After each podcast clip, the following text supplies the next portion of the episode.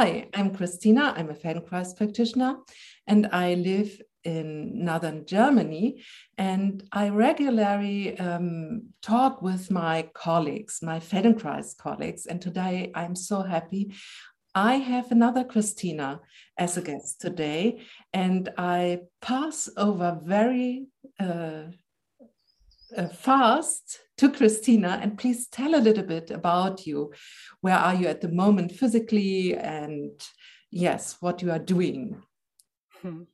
Hi, I'm Christine as well. and I'm presently in Austria, in the southern part of Austria. And um, well, I'm um, Feldenkrais uh, practitioner. Not, I'm not a practitioner yet. I'm still in the training. I've got a, a, year and a half to go, so I'm in the middle of it. And um, I'm an artist um, in my job. I mean, one of the many jobs. and um, yeah, I I'm discovering at the moment how um, how I can. Um, I don't like to say the word applying, but more how I can find ways in my daily life to um, question um, things on with the Feldenkrais method, or to um, yeah maybe not question, but I'd really like to think of it as a playground where I try things out. Yeah, that's that's really cool. And um, sorry, I was hopping into the subject right away. Oh, but I, I like this. I like this, and I I'm so happy to speak with someone who is at the moment or still in the training because that's. Uh, such a good time. And I like to think back to my time when I did my first training and I did a second training um, as a mentor in the Madrid training, a whole training again. I, And I love this time so much because it's one time where something is from the upside comes down and the other way it's changing a lot but on the other hand um, I, I have to say only to the best for me and uh, to look deeper into uh, how how I am organized things and uh, so I'm a little bit I think ah oh, she is in her training. What a good time. And but um, uh, how was the beginning with the Feldenkrais method and you where what when was the first time you heard about it Oh, it's really well. I think I've heard about it uh, a couple of years ago, and um, I also do yoga and tai chi and um, and the Grinberg method, not as a practitioner, but um, as a receiver for the Grinberg method.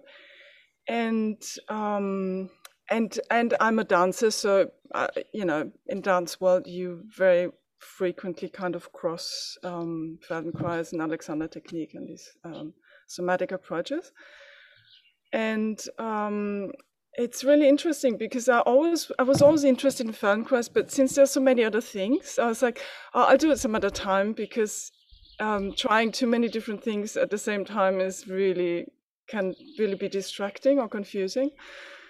And um, and then I lived for two years in Andalusia, and I actually wanted to continue my Grinberg um, practice but there was nobody there who did Grinberg method. So I was like, hmm, okay, I, I would have had to go to Barcelona, which was really quite far away. And then someone offered um, Feldenkrais lessons, and I was like, oh, maybe that's the time to start. So I actually started by um, receiving FIs from someone, and then gradually um, going to um, the, the weekly classes, ATM classes and I got really hooked because I thought, oh, I, um, and yeah, this teacher he gave workshops, and so but for like two days, and I really liked it, and I actually felt like mm, I would like to go deeper. You know, I would like to have more time um, because I think it really changes. At least it does for me to be kind of immersed in it for more than just a day or two, and so in the training, you have a week or two weeks or even three weeks, and it's a really nice way of um, finding a bodily understanding for it. Because I think I, I mean, quickly I can get a kind of an, an idea, but it's an intellectual idea. and for the body to follow for me it really takes a lot of time so yeah that's how i got into it yes but I want to travel back even to the time you heard the first time about it. So I can totally understand you. You did something else. And I also think it's okay not to mix up so much good things. And but what was it? What what attracted to you that you thought, okay, maybe there will come a time I will go deeper in this work? What was it? Was what yes attracted you? Was what caught you? Um, I think the self reflection of trying to understand the patterns we have, trying to understand even thought patterns or physical patterns or emotional patterns. And um, yeah, really, and finding other options. I think that for me is like, wow, that's so great because if I, because I, I love liberty and I love, um, yeah, I love to be as free as I can. And in order to be free, you need to have options. If you only have one way to do it, you're not free. You cannot, I mean, you cannot decide. Yeah, I think that's really cool. You brought this up really at the beginning of this talk. It's like the consumption of everything in the Feldenkrais method. Mm. What's what's about, and I'm but I'm a little bit uh, sticking with it. What uh, the first contact was reading or doing a workshop or the a lesson with someone alone. Um, no, I think it was a dancer who uh, we didn't do a whole ATM, but for war war warming up, she um, she used I don't know maybe twenty minutes of Feldenkrais and I'm quite quite a even in dance and um, in in my in my artwork I'm quite a you know an impulsive person. And just slowing down for a really long time I found it so boring you know I was really not interested. But I guess that was a time I could I was kind of like oh funny what's that? I I think I was surprised by by the amount of sensory input I got because I wouldn't have thought that it's so rich, you know. I just thought like, oh God, doing things slow is really boring. Like, what for, you know? Because I never did it because my um my uh, personality is not like this and my parents are not like this so you know i haven't learned it and it was really interesting to yeah get the amount of just things i can notice when i slow down and i think that's that's what got me interested really in the beginning because it was different from what I'm used to and what, what my patterns are probably. Yeah. So I think it's okay to have also some uh, experiences like, oh, wow, this is very slow and I'm not used to it. And to think, okay, there will come a time uh, to to explore this theme more deeply. And Yes, uh, I think we use something in between us. This happens all the time. It's okay. We are colleagues, we are talking, and we use something, a word like FI or functional integration. Uh, could you be more explicit? What is it? um, to explain the terms or yes the term or what can you expect um, mainly in an fi in a functional integration? Um, yeah in a functional integration i think what's really what hooked me at the beginning was the fact of um, someone taking the effort but doing movements really slowly that I'm used to do, but it's someone else doing it. So the sensation in the body is very different. It's it's a bit like, you know, you're always cooking for yourself, but suddenly someone comes and just like brings you the dish. You know, you still have to eat yourself, you know, but it's just that little kind of taking the effort away and and I think that really helped me in especially with pain kind of getting inside the body again because what pain sometimes does is that it cuts you off because you don't want to feel the pain and so you you know body parts off. And yeah and that really helped me to be able to kind of relax into my body again. Yes, and how was your your FI uh, with the practitioner there in Andalusia?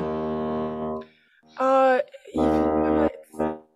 it really it was very very um, touching for me because um, I think I'm I'm I'm quite open to um, body work and I've done a lot before, but for like these a couple of years since I had chronic pain, I really didn't do anything because I felt that pain was too much. And so that was the first opening of being touched again. And I just felt like, oh, wow, you know, I mean, it does something to you, especially when you're kind of not feeling so great in your body.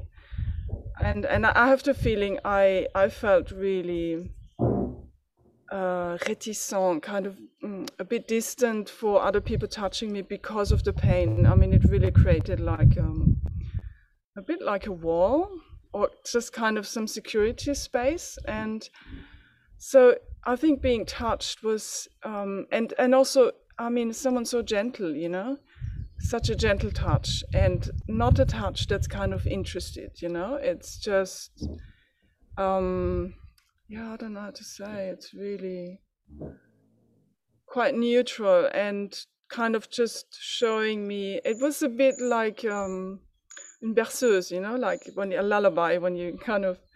I didn't go to sleep, but I really felt like, um, yeah, very very touched. Also on an emotional level, I remember really crying after you know a couple of sessions because.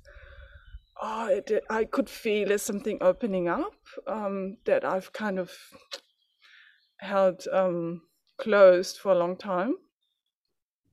Mm. Oh, thank you. You share your experience with it. So I assume that you were alone with uh, the practitioner, and yes. you you had a certain point you want to to investigate, and uh, you you brought it up there. And uh, what I remember from our talk is that you were so um, engaged uh, suddenly there with the workshop, uh, so group lesson, and also the hands-on work there that you um, yeah you found something but i heard something in between the lines. Uh, it wasn't only that you um, oh you thought okay maybe i do feldenkrais at the moment but there was another reason too you got into the method because i heard something about pain or yes. Yes. Yeah that, that was the mainly reason i you know i looked for you know continuing um some kind of therapy or investigation about um about um yeah about actually my body mainly not just my body but you know that kind of relationship between body and emotion. Because i could really feel i need to work on a physical level because that's the level i know the least.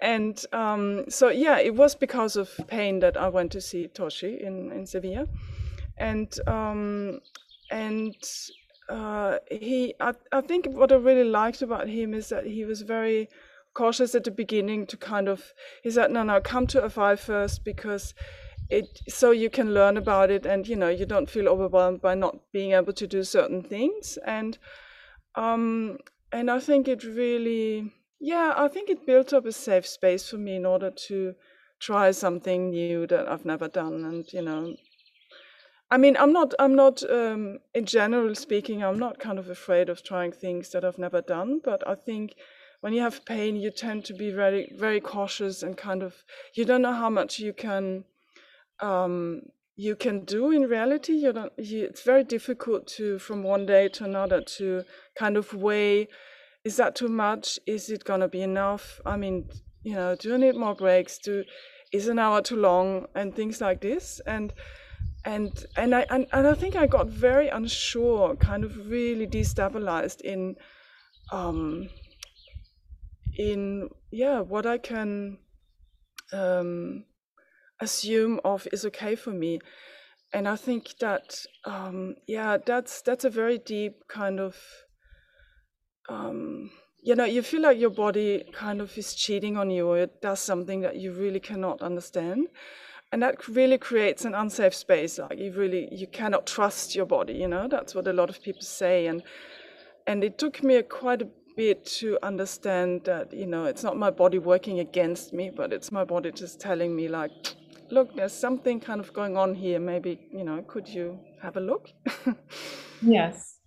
So thank you again. You share this all with us because I think it's, it's such a good example because um, I'm a long-term Feldenkrais practitioner and sometimes people show up in the group lessons and later I find out that they have really some kind of problems um, in which in either ways uh, and um, and it would have been better to have a lesson or two lessons at least uh, before with me alone.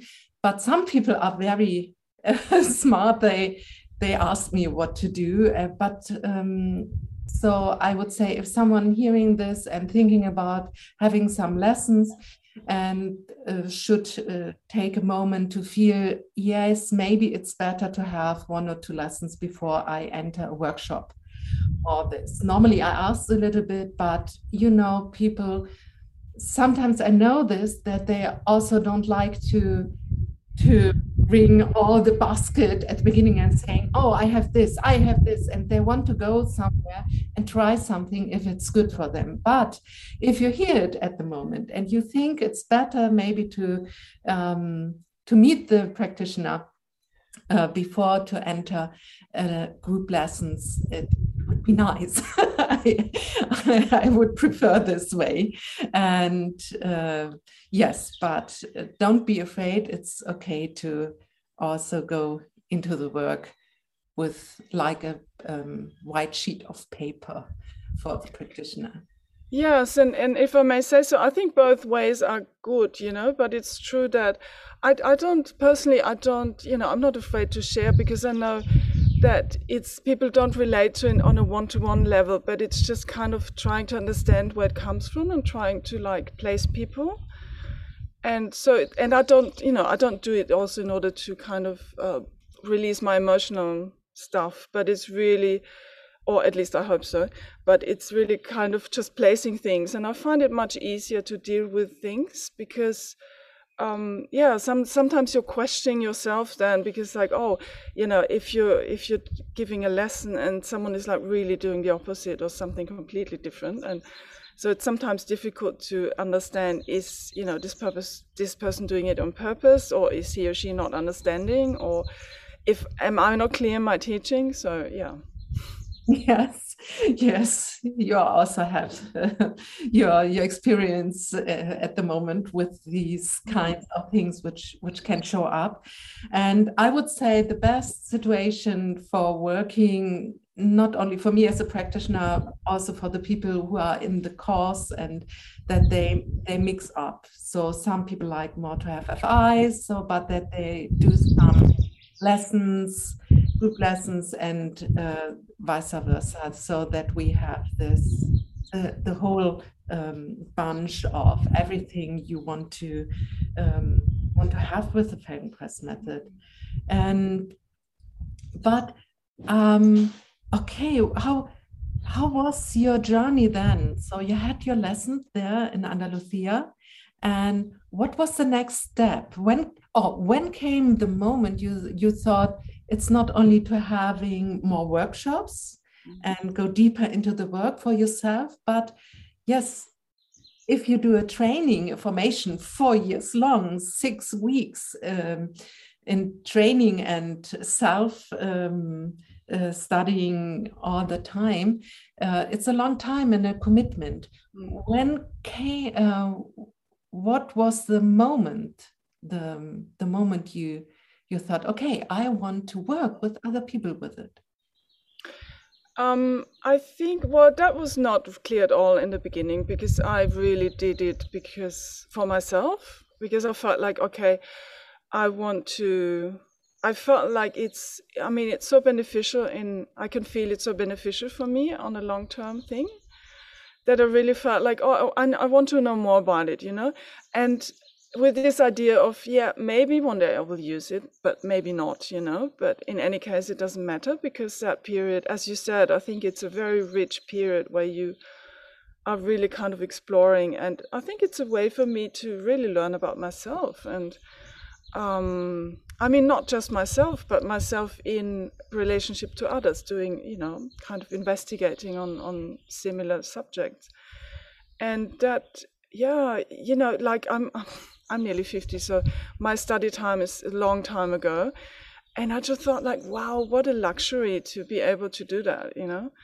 because when you're working usually you don't have that time and space to you know play around mm-hmm. and um, yeah and i really do believe that it's um, it's great to kind of give oneself if it's possible you know kind of moments like this and i think that's that's how i yeah that's how i got into kind of engaging.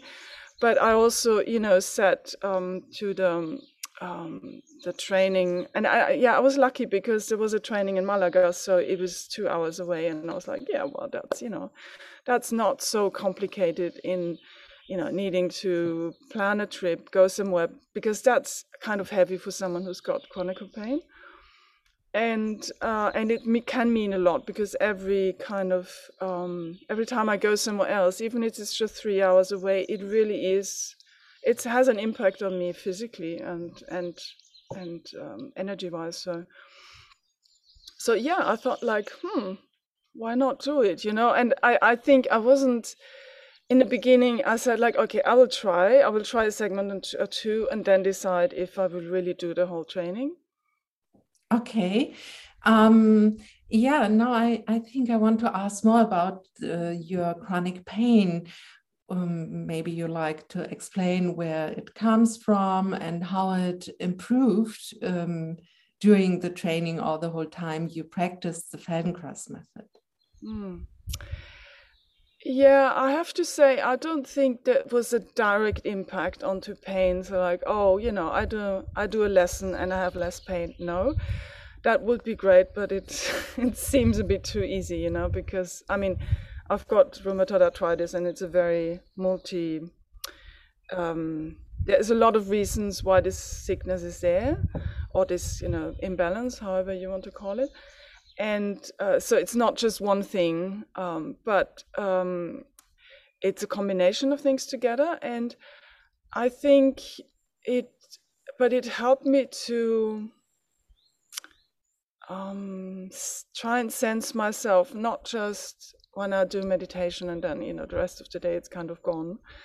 But uh, to really, you know, for an hour, 45 minutes, really stay in emotion and like really concentrate on feeling what I'm doing and not just thinking of whatever plan is ahead, but to really be in that space and kind of keep this attention. And like everything you know if you start it's really nice to be surrounded by other people who are doing the same because it helps you to keep the concentration.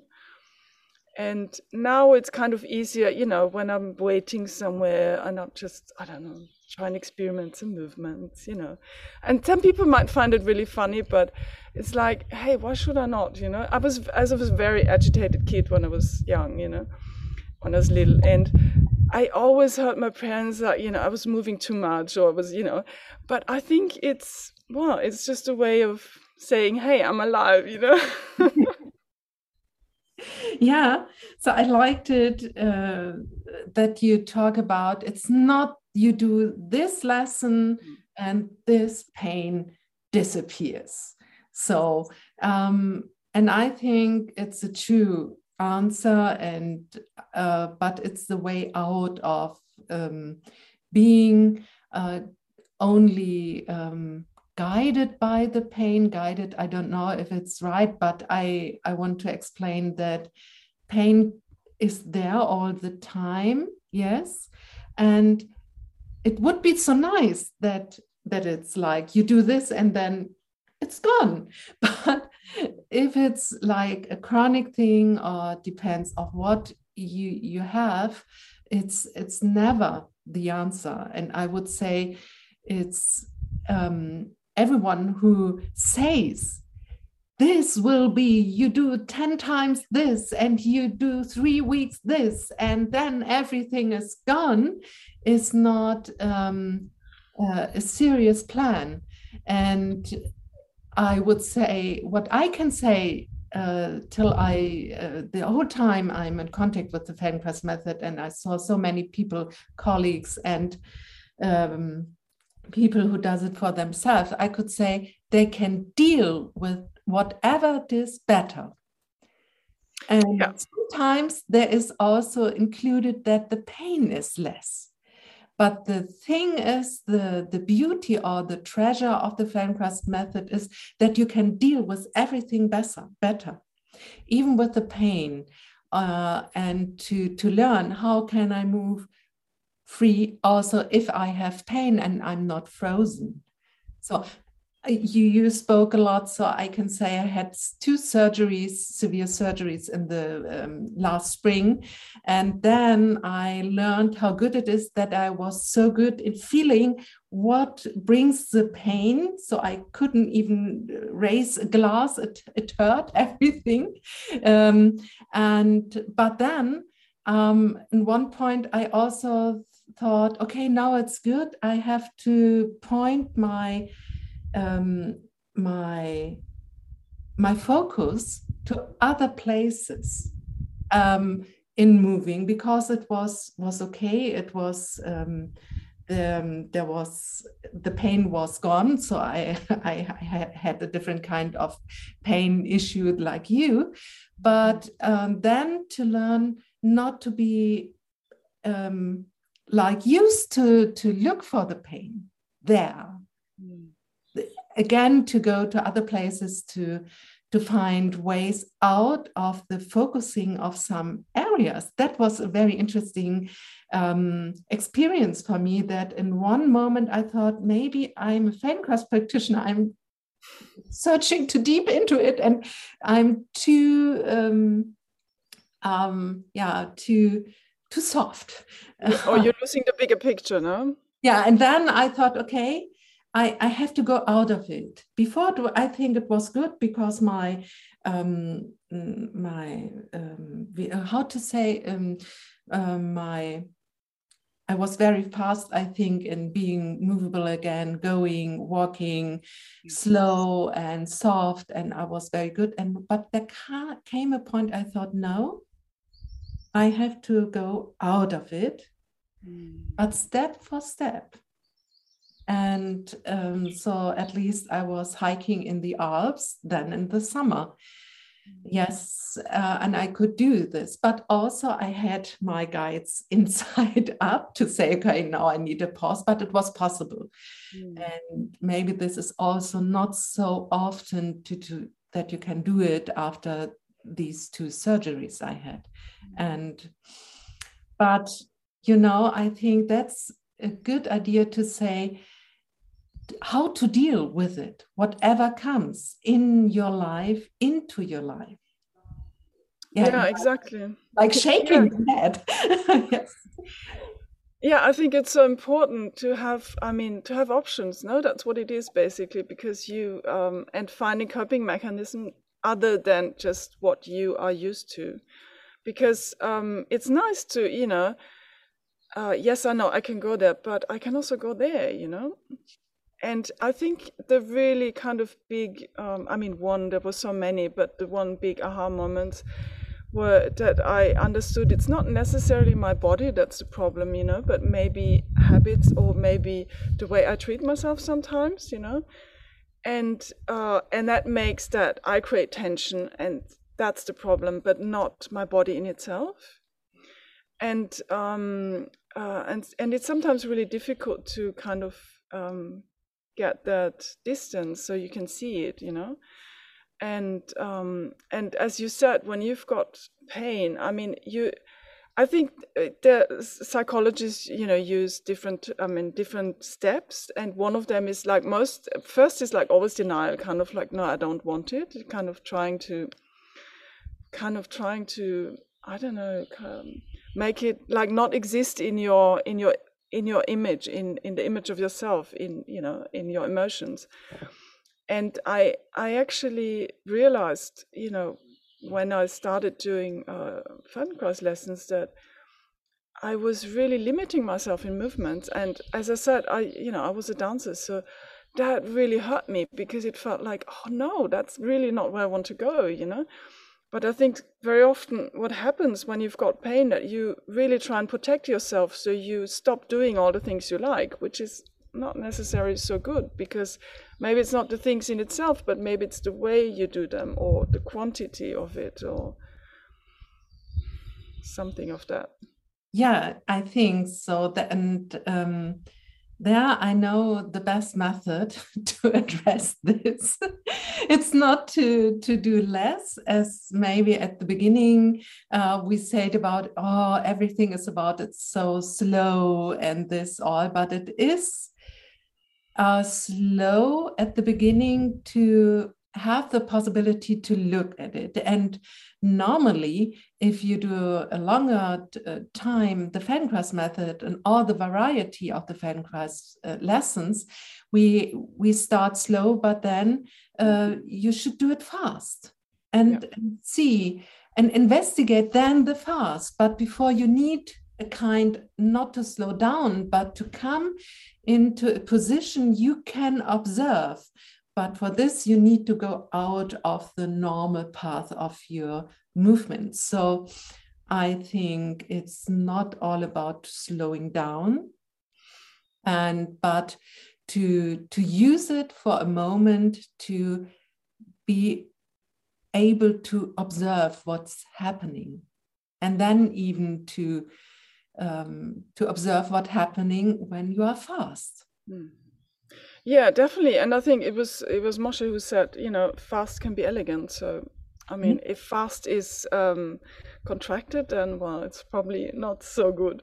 And um, yeah, totally. And um, uh, I forgot what I wanted to say. Happens. Oh yeah, I think that that was something also that I discovered slowly. You know, uh, is that because I've got pain in the neck, maybe the problem is not the neck, but somewhere further down or further up or whatever. And I was in in the first FI lessons, I was a bit frustrated because uh, yeah, but the pain is here, and he started to work somewhere else. I was like, what is he doing, you know? but it it really took me time uh, to understand that it's um, that I need to look on a bigger picture, and I think the same applies to uh, difference between you know uh, lesson and um, um, functional integration is I think I'm slowly discovering that there's not such a big difference, you know, because in the beginning I thought like, oh wow, it's totally different, but um, that uh, it's not. It's um, and and that and and the beautiful thing for me because that's something that is not so easy is really feeling myself at least as much as I feel the other person and I think there's different people who feel themselves much more than you know. But I think I'm a person kind of I'm I'm going out all the time, so I'm really good on reading other people, but then I forget myself. And and it's yeah. I mean, ideally you should be you should be really good grounded in yourself and feel the other person at the same time, right? Yeah, wow, that's um, that's reminds me when I'm yeah I'm doing the, the work also with the sleep. And what I observe is that the people who are, can't sleep so well are more in the outside and in the inside. Interesting. It's not so easy to come back for them for the inside. It's my how my metaphor for this. And mm. I um, hope that the lessons and the workshops I give, um, so that's my idea at the moment, that we like not train, we are practice to be more inside, to go outside, so that the lessons are like a bridge to coming inside and outside, and mm-hmm. uh, to be there. And sometimes it's it's very important to be very outside. Mm. But if you are there, um, you but you needed an equal um, equal time also in the inside. Mm. And if there's a break in between this, not uh, equalized, then it starts to be yeah a problem if those so say and um, it's it's also a problem all the time to be too much inside yeah, yeah. and this is um, what i like so much with the feldenkrais method is that we are yes of course it's it's a it's something like meditation, really being inside, but you're at the moment moving and dealing with the gravity. So yes, it's at the the point where you are outside or inside, mm. because the movement brings us in the now and yet with the gravity and what happens when we are doing something, but we are, on the other hand, there where we can observe what is and um, decide to go in or out. Yeah, and I think just to have the option is so important. Again, you know, to be able to reverse it. No, I mean that's what we're talking about constantly, and I think it's not so easy. I mean, uh, you know, if we think about hypersensitivity and so you know and and i find it really interesting that you say that people who you know are too much on the outside have trouble sleeping. And i think it's yeah sometimes i can really feel my nervous system is like overloaded. And it's not in a negative sense you know but like there's so much information that i get in contact with other people or yeah mostly people you know. Animals is easier because they don't speak. That yeah that um my nervous system is like like it it it just needs time. There's too much processing going on and it's impossible to sleep so.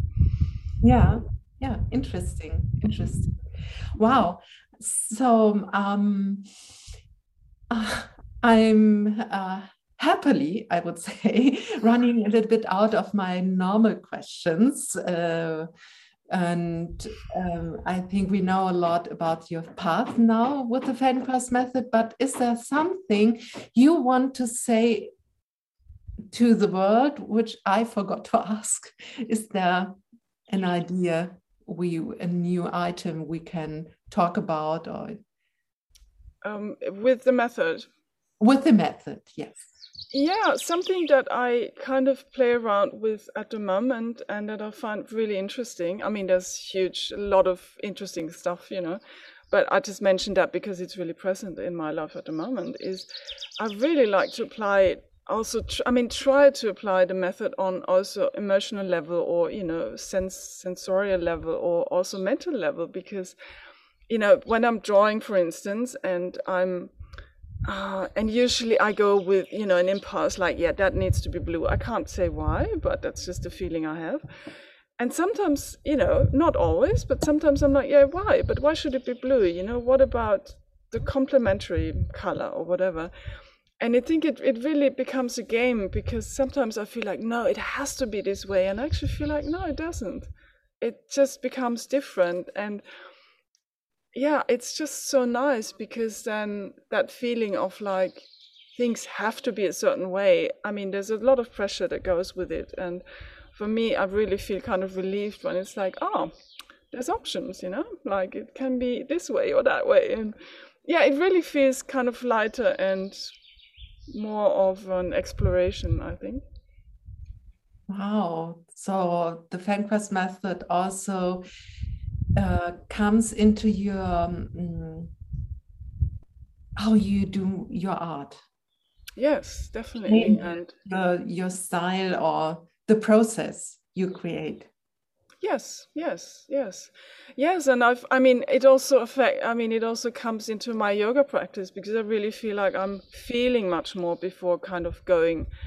I'm. I think I'm looking less on images, but it's really like, oh, can I feel the posture? You know, can I? Can I feel all of myself and not just I don't know whatever is doing something and uh, and sometimes I'm really slowing it down so much that I, it's probably not good to say it. I'm, i have the impression I'm doing Feldenkrais, you know, because it's like so slow that is can this be yoga anymore? I don't know, but you know.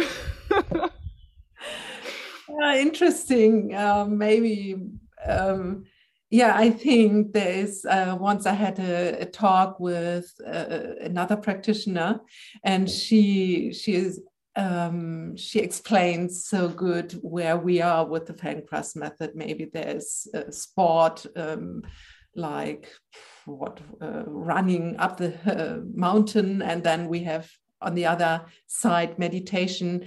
And she explained where maybe is yoga where's feldenkrais. And i like this the the idea of the line. And where can you locate maybe feldenkrais from doing the only thinking and from doing the most um, stressful or hard-working body work? Um, and where's feldenkrais? And i like the the idea because um, maybe it's not that uh, clear categories that we have this step this step this step. So it's more um, it's movable. And maybe sometimes the borders are not so clear especially when you're doing this which is very close. And then maybe it's more maybe it's now Feldin Jo oder Jo Felden oder and uh, but then Feldenkrais is more meditation and then you go more to a sportive thing. I think it's okay. And I like this idea. I, I learned a lot about how she explained it and it's Sonia um, it's the talk with Sonia who can speak German. Please step to this podcast. It's very nice how she explains it. It's also on YouTube. Mm. And um, so that it, who wants to think more in this idea deeper. Yeah. So wonderful. And I'm asking myself, so you you're an artist which is attracting me so much because I'm a musician. So I'm not in this mm-hmm. art, what you do, but um, maybe there's a connection in this way. But on the other hand, uh, you have this with the chronic pain.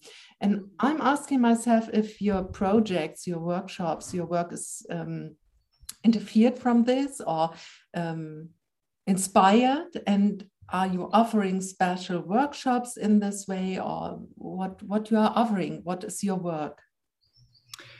Um, yeah thanks for the question. Um, maybe just to round up i think um, i think i for me it gets really exciting when i feel that the method is kind of arriving in my daily life because that that means that a change is happening. And i think changes are always transitions. I mean everything is transition but we we have a tendency to see things like i don't know kind of in boxes no?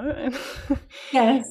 and yeah but i mean it, it i like the idea of of shifting in one method into the other and it's uh, more in aligned yeah but i think also i mean it can be a transition you know and it can actually be really beautiful when it happens because it means that something is really kind of arriving no? That something you've something you've learned you're really living it no? And and i can say the same thing about art. For me the most attractive artists are those who live their art. I mean to really live it you know and not just do it kind of in the moments where they decide to be an artist and um, but that's a very personal view and you know you can not agree on this. Um, uh, i i'm also doing actually um, movement and music workshop with um, people with impairments.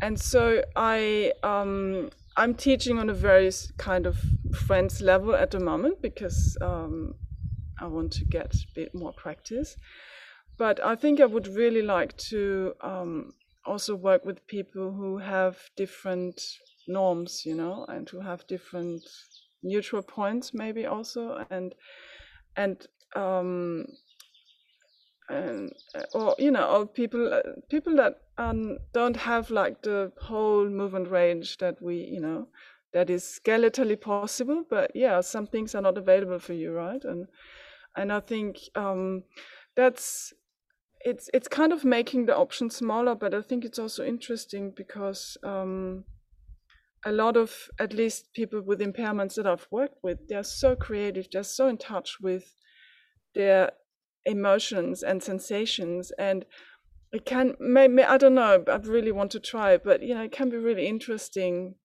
to try something with them and to yeah have them uh, and have it on a playful level because I think that's really important to, in order to learn, not to uh, have the feeling that you need to do this or find your way of doing this, because I think uh, with um, impaired people, that's a really big issue because everybody's kind of trying to get them into the norm, which is not their norm, and it's just not going to happen. Or it's very frustrating for them. And just to try to find, you know, a playground where they can find their way of um, doing. And I even had one person, you know, because I had a harp in the workshop, and one person was playing it the other way around. And i i you know had this i wanted to go and like you know change it but then i thought like what do i know? Maybe for her it's easier to play it this way. And and i just thought like okay just let her try and next time you know i will put it around the other side to see if you know that's different but yeah it's a very interesting work with um with music or with making noises, which are, yeah, then um, not to be um, in the idea of creating a certain composition or, or piece. Yeah. And there's a big, um, interesting thing inside it. I want to say it's because a lot of people have in mind it should be like this and yeah. even i'm a classical musician and i like to to to do all this work to say okay this is now it's schubert it's not me and i want to but there's so much me in it mm-hmm. uh, but the other thing um, these things have i think you can play very good when you get rid and some kind of it is has to be like this but to find the uh, what comes into my mind I read a book about uh, Michelangelo. So it's a different kind of uh, this, but uh, uh, there was a quote from Michelangelo. I don't know if he really said it, but the um, the author said that someone asked Michelangelo, "What was it? Uh, why? How could you create the David?" Yes, and Michelangelo said, I, I only needed to get rid of the stone which was not needed or I think it's it's uh, not so rare that people know this, but I think I look for this when I'm coming closer to some um, pieces. Mm. They're in a state where I think, yes, that's it. It's not that I need to do what the notes are telling me. I think that also the um, um, the composition is like the David. The the person had it in mind, and it's not. Um, yeah, it's it's there as a sculpture, as, as a form, and I think it's. And for this, you need get to get rid of. It should be like this, because it's there, and it has its beauty. Well, I, I think thanks for for saying that. I think it's it's very true. I mean, it really depends kind of what person you are. No, I mean, I uh, because it's true that classical music has you know kind of a very clear idea, at least what it's supposed to sound like, you know, and and the tempi and all this, and I think, but I think um, maybe also because we want to be perfect all the time, but there's so much pressure that goes with it also that you know that you tense then uh, or you know and i've had the experience that when i leave it open actually the most interesting drawings for me or the most interesting artwork even in sound you know when i'm composing is when i don't want to do something in particular when i'm just open and you know i'm very attentive but i'm not trying to force one idea through and and that's a bit what i've observed with people with impairments. The less i kind of interfere with them you know and it's true sometimes it sounds a bit like cacophony you know but but i'm you know it's it's their way of expressing them you know and i try to just find a balance of that everybody can hear him or herself and you know that not one person is kind of monopolizing the space but actually they really kind of regulate on themselves then and i find it's really beautiful. So it's not sometimes it's also giving a bit of space. Oh we opened up a new door for i think 10 hours to talk about. But i i i close uh, yeah my my mouth at the moment because i think it's it's okay and uh, maybe we have another um, talk in the future and please contact me if there is something really you you you created and mm-hmm. you want to talk about it and um, it's it would be my pleasure to also talk about your project and where you are then at the moment. What what is your thinking about everything and your experience and your uh, own path in this um, whole thing and the, all the investigations. So, wow, wow, wow, nice to talk to you. And but I think we we can stop here for the moment, only for the moment. And I want to thank you that you uh, you committed your time and you talked to me and you. Um, yes, I maybe some what I want to share with the people who uh, are with us, uh, still with us, is that um, uh, we had such a lovely um, meeting suddenly in a train. I was on the way to Hanover, uh, from Lübeck to Hanover, um, and then I, I I saw you sitting there, and I was what? The last time we met in the Malaga training, yes, yeah. I I knew already that you are living now in Austria, but I never thought I will meet you in the train from Hamburg to Hanover. And, and I said, Hello, Christina. And you, oh, hi, Christina.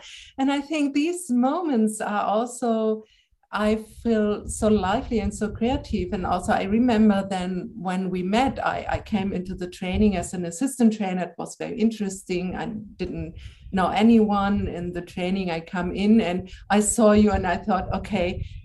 And you came to me and we talked, and it was right from the beginning like such a nice connection in between us. And I'm so happy that this all ended up now in this podcast. Thank you. Yeah. Thank you. Thanks for having me. And I think it's really beautiful what you said and and and to opening that space and all these beautiful questions. And I think that's really because we talked a lot about music as well, not because you're a musician and and I I well, I wouldn't say I'm a musician, but I use music, and that's what improvisation is about. No, it's like oh, something happens, and you pick up on it, and you use that bit and pass it on. Thanks. Yeah. Yes, of course. yes, improvisation is uh, very interesting. so, but now I say thank you and goodbye. Bye.